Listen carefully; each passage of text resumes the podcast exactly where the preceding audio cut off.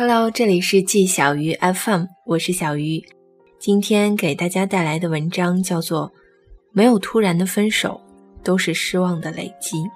前段时间追《北京女子图鉴》，里面有一个片段让我印象很深刻。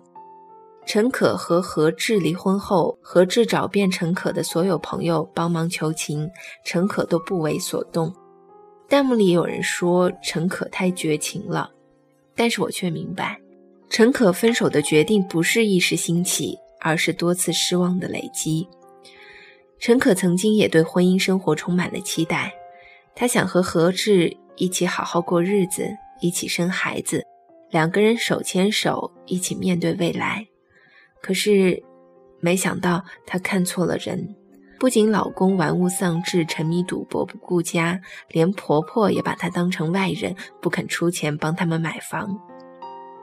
明明是一家人，陈可却明显能感受到自己面前有一条无法逾越的线。在多次协商无果的情况下，陈可的期待和耐心终于被全部耗光。她对这段爱情。只剩下了失望。有时候我会觉得，让人痛苦的恋爱其实很像水滴石穿，再小的失望和伤心也经不住日复一日的累积，终会有一天在你的心里破一个洞，叫你要命的疼，不放手都不行。七七上个月和谈了三年的男朋友分手了，一个人打包了十几个箱子，连夜从同居的家搬了出去。北京夜里的风很大，他抱着猫坐在我的副驾驶，将窗户开到最大吹风。过了很久，他才张开口说话。他说：“我终于解脱了。”我记得七七和男生刚在一块儿的时候，也是特别让人羡艳的一对情侣。两个人总是会在朋友圈接二连三的秀恩爱。将背景头像都改成两个人的合照。虽然男生工作很忙，但是总会抽出时间来陪七七一起逛街、看电影。住在一起之后，两个人还经常一起做饭，邀请一群朋友来家里开 party。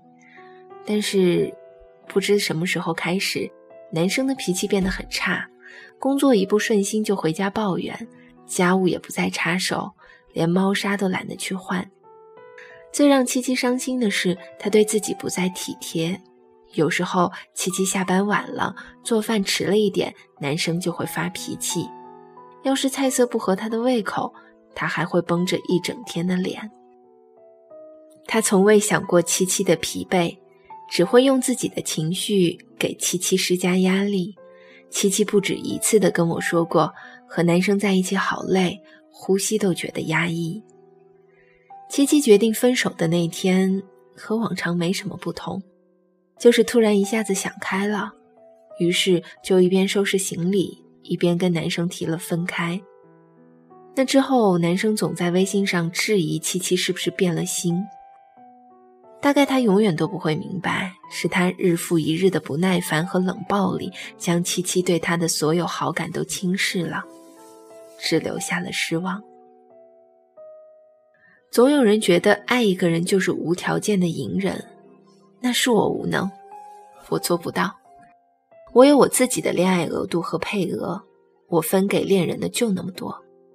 他对我好，额度就增加；对我不好，额度就减少。所以，在我喜欢你的时候，你可以肆意的伤害我，可以对我冷漠，也可以把我的爱当消遣娱乐。你可以仗着我喜欢你做任何事，但是，一旦我的额度将被你消耗殆尽的时候，就是我不爱你的时候。我不会再对你嘘寒问暖，也不会以你的时间为优先，更不会再掏心掏肺的对你好，并不是因为我变心，而是因为你的不珍惜。没有人会一直撞南墙不回头的。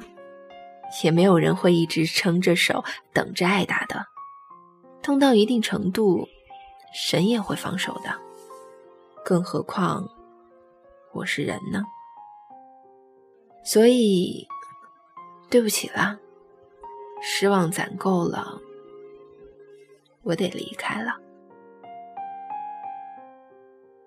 所有的事情都不是毫无征兆的，没有莫名的分手，所有堆积的失望只需要一条导火线。以上就是本期节目的全部内容。如果你喜欢我的节目呢，也欢迎关注我的新浪微博“小鸭么小汤圆儿”和我取得联系。年轻人不要老熬夜，晚安。今天也是很想你的。